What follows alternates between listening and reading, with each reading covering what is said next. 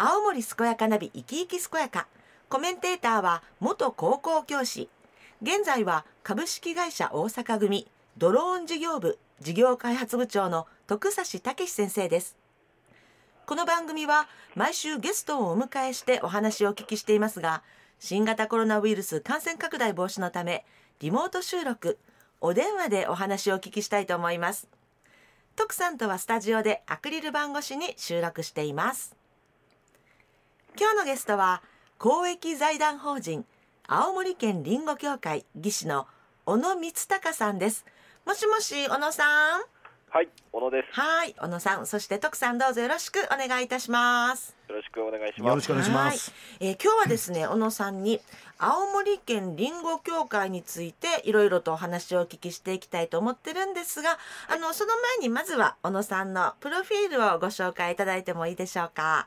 はい、はいえー私は公益財団法人青森県りんご協会に、えー勤務しています。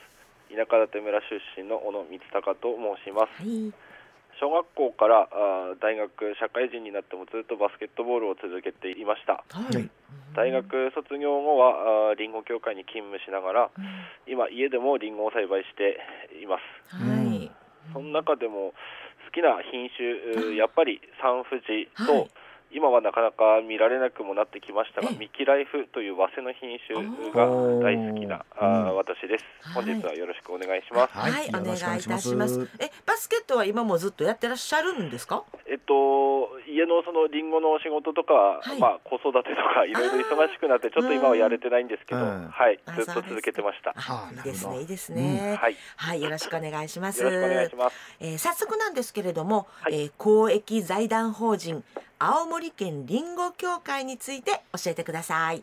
はい。えー昭和16年に、えー始まった太平洋戦争の中、昭和17年には1200万箱あった本県のリンゴの生産量が終戦時の昭和20年に6分の1の200万箱まで激減しました。その、お荒廃したあ県内のリンゴ園を復興するため、えーリンゴ産業振興の指導的役割を持つ団体が必要だとお周りからの声が上がってですね、えー今のリンゴ協会のお生みの親であります。協会、えー建物の近くに銅像もあるんですが、うんその渋川伝次郎さんが中心となって、えー昭和21年に設立された県内各地のリンゴ農家を結集したものです、うん。まあ、昭和25年には財団法人青森県りんご協会平成25年には公益財団法人青森県りんご協会となりました、うん。なるほど。とこうどういったことをこうまあ目標にというか、はい。あのどういった趣旨でというかこう、うんあのお仕事こう活動されてるんですか？会が掲げる行動目標は3つの柱がありまして、うんはい。立法教育共同というのがありますあはい。おその中で立法活動というのは、えー国や県市町村りんごに関わる関係機関へ、えー農家を代表してさまざまな要望をお直接素早く迅速に行動に移していますあうんなるほど。なるほどね。はい。うん教育に関しては後継者育成、えーなどにおける2年間のお教育授業や、えー病害虫農薬についても学ぶ研修うん。あとは剪定を含めた技術など新しい情報をしっかり教えて、えー、リンゴ農家の育成もしています。で共同については、えー設立の時の話にもあったんですがん農家が結集しているということでうん。そういう団体でありますので、えーこれからも農家が切磋琢磨してえー互いに評価し合うことで高いところを目指そうという意識を高めているところです。うんなるほどね。ね。なんか徳さんあまりにもリンゴこう短すぎるっていうところもあるんだけど。そうそうね。私自分ね昔南部の方の農業高校に勤務してて、うんえーよく農場の方にねよく行ったんですよ。そうするとあの果樹の方に行くとリンゴ畑があって、その時によく言われたんだけど、農業でも果樹は大変だよという話やってですね。へーえー今日はねぜひね、えーリンゴについていろいろ教えていただきたいと思いますんでよろしくお願いします。よろしくお願いします。お願い。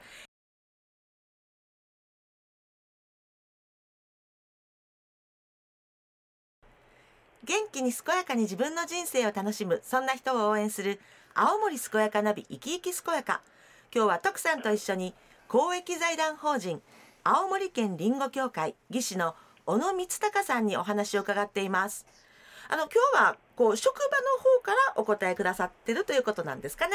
はい、今あ勤務先から連絡しております。まあ、ありがとうございます。はいあの小野さん、えっと青森りんごについて改めて教えていただきたいんですけれどもお願いいたします。はい、えー青森りんごの歴史ですが、明治8年に、えー内務省から青森県の県庁へうんりんごの苗木が3本提供されたことが始まりで、うんえー明治10年には弘前市財府町の今の弘前大学医学部がうん。あるところで初めてのお結実りんごがなったというのを確認されています。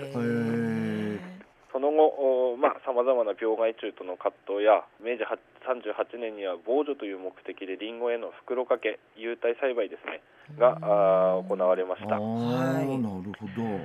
昭和元年にはええ。国内の生産量シェア率50%を超える生産量となっておりました。すごい。はい現在世界一の生産量を誇る富士という品種ですが昭和30年東北7号として、えー育種されはい。着色の面や障害の多さから増殖が進まなかったという歴史もあります。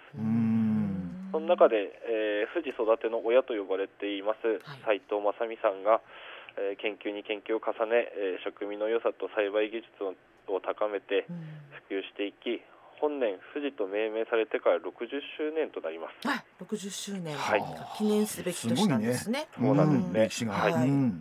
で昭和43年には、えーみかん、いちご、バナナなど消費者の志向の変化があってですねうん、りんごの価格がちょっと暴落してしまいました。で、まあ、分かってる方もいると思うんですが、この時に生産者は山や川に、えー、リンゴを廃棄して、通称山川市場が起こったという話があります。このお打開するために品種更新が急速に進められたっていう経緯があって、え昭和57年に、えー富士が県内の生産量の中でもトップとなりました。ーいろんな苦労歴史があるわけですね。うん。はい。はい。あと近々といってももう30年ぐらい経つ話ですが平成3年には台風19号リンゴ台風と呼ばれた台風の襲来で、うんえーその当時約県内でも50万トンぐらいリンゴの生産量があったんですが、うん。26万2000トンとお大幅な減少となってしまったという歴史もございます。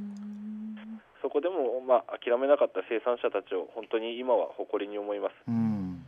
そんな生産者とともに、えー、リンゴ協会をはじめ関係機関など協力し合いながら今でも病害虫の防除何かあった時の支援災害支援等を対応してきたことがうん。今のリンゴ産業であるかなと思います。うん。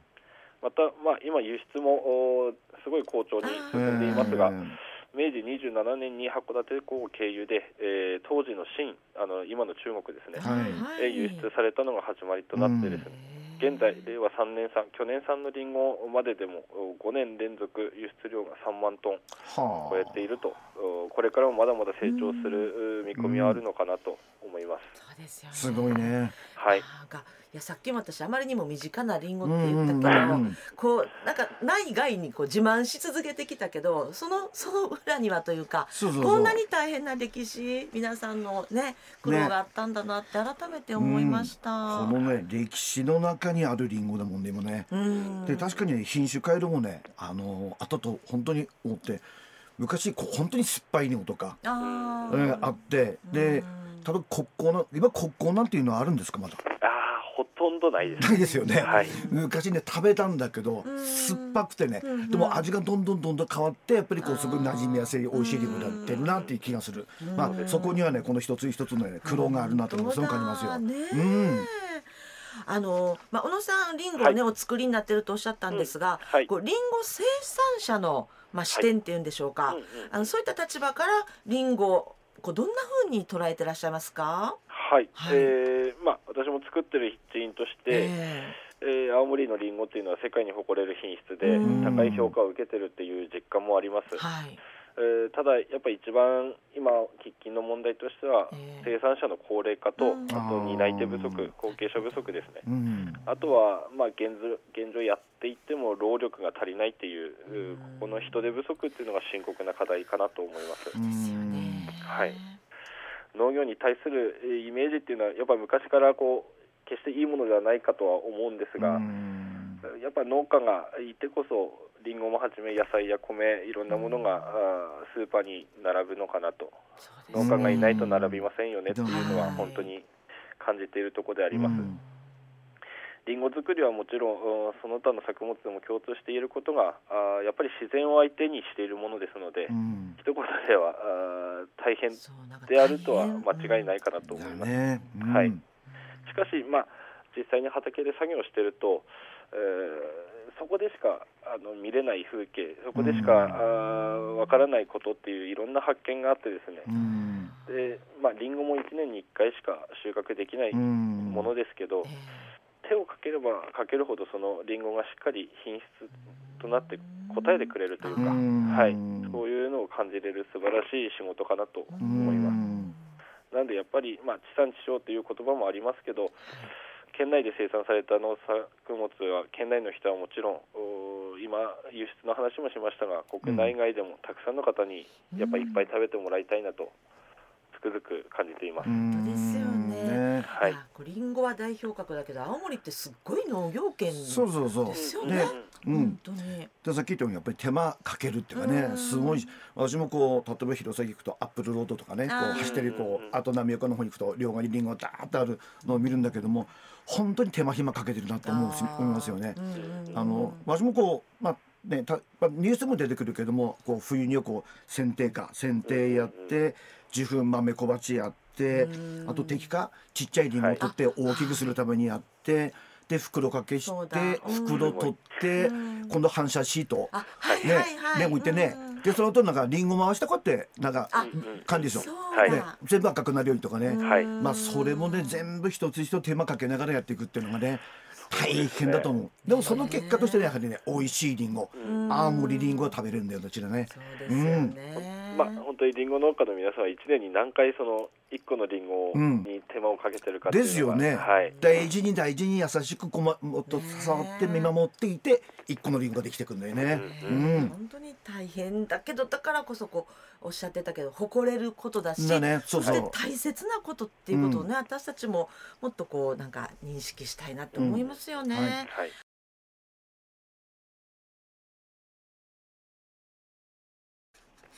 元気に健やかに自分の人生を楽しむそんな人を応援する青森健やかナビ生き生き健やか。今日は徳さんと一緒に公益財団法人青森県りんご協会技師の小野光隆さんにお話を伺っています。小野さんもりんごは本当に美味しくて体にもいいんですよね。はい、はい。そうですね。リンゴには昔から1日1個食べると医者いらずっていううん。魔法のような言葉があります。ええ。はい、はいただこれあの私も身近にこのことを実証している人がいるなと最近気づいて正直驚いてます。あそうなんですか、はい。その方っていうのはまあ私のおばあちゃんにあたるんですうが、ん。えー現在91歳で、えーまあ毎日リンゴを食べてて。なるほどね。はい。ね実践してるねね91歳ですけど現役でまだ畑で仕事をしてくれてますしすごい口も達者で。はい、わ 私も今子供いるんですけど、ええ。おばあちゃんから見るとひ孫です。ね、はいひ孫と毎日口喧嘩するぐらい元気で、はい、います。まあ元気元気。で、まあ、畑に出てもええ。4尺ぐらいのはしごだったらまだ登って、はいしっかり仕事をしていただいてますはいなんですね。まあ、リンゴにはたくさんの品種があって、うん収穫時期も様々で8月からあー11月までいろいろ取れますけど、えー品種によって味や食感、見た目など全てやっぱ同じものっていうのはないのかなと思います。しかし、まあ、そのリンゴが持つう成分やパワー、これはみんな同じかなと思います。えなので、まあ、短命県と言われている青森県ですけど、やっぱもっと皆さんでリンゴを食べて短命県返上に、えーつなげていければなっていうふうに日々思っております。ですよね。ね。りりんごはねやっぱり健康にいいってことで、あのね私もね健康健康得なんで。そうはい。健康得でりんごにねの効果でねちょっと調べたんだけど。はい、動脈硬化うん。血糖値高血圧便秘貧血。赤ちゃんの成長作用があるとね。こうリンゴすりリンゴで食べれてね。ははいそれから虫歯予防とかねはいその丸かじりすることでその歯茎に対してもいいしあとそのう口の中の唾液とかも良くなるしあと太りすぎの予防とか美容とかね。そうそうそう、もう何もかもリンゴ一つね健康づくりというのがねあるのでね絶対食べた方がいいですよ。はい。そう体にいいしでもやっぱりな何より美味しい。美味しい。ね、なんか小野さんもおっしゃったすごく品種がいっぱいあってそれをなんか私たち満喫できるじゃないですねか、青森そうってね、いやこれ本当に贅沢なことだなって改めて思いますよね。はい。本当にあの、うん今子供たちもリンゴをこの時期になると必ず丸かじりしてます。ああそうなんですね。さすがねなんか目に浮かぶその絵が、うん、いいですね。ね、ありがとうございます。はいあの小野さんも最後になってしまったんですけれども、ぜひですね、あのお聞きのリスナーの皆さんに小野さんから一言メッセージをお願いいたします。はい、えー今年はあのニュースとか新聞でもいろいろと報道していただきましたが、8月に、えー大雨の影響で岩木川沿いのリンゴ園であリンゴ畑が水に浸かってしまうと、もう生産できないようなあ被害をお受けたり、あとは大雨の影響で山手の園地では土砂崩れなどいろいろとお自然災害の被害が発生しました。被害に遭われた生産者の方へはお見舞いを申し上げると同時に、えー県内外の消費者のへのお願いです、はい。あの本当に先ほども言ったんですけど、りん。ごって1年に一度しかあ収穫できない作物で、うん。えーその出来焼きのために生産者日々、えー一生懸命努力して作業しています、うん。本当に、えー今年も美味しいりんごが今出来上がってきていますので、みんなでもっともっと青森りんごを食べて、えー盛り上げていただきたいなと思いますよろしくお願いしますうんはいね食べましょう。食べましょう。ね。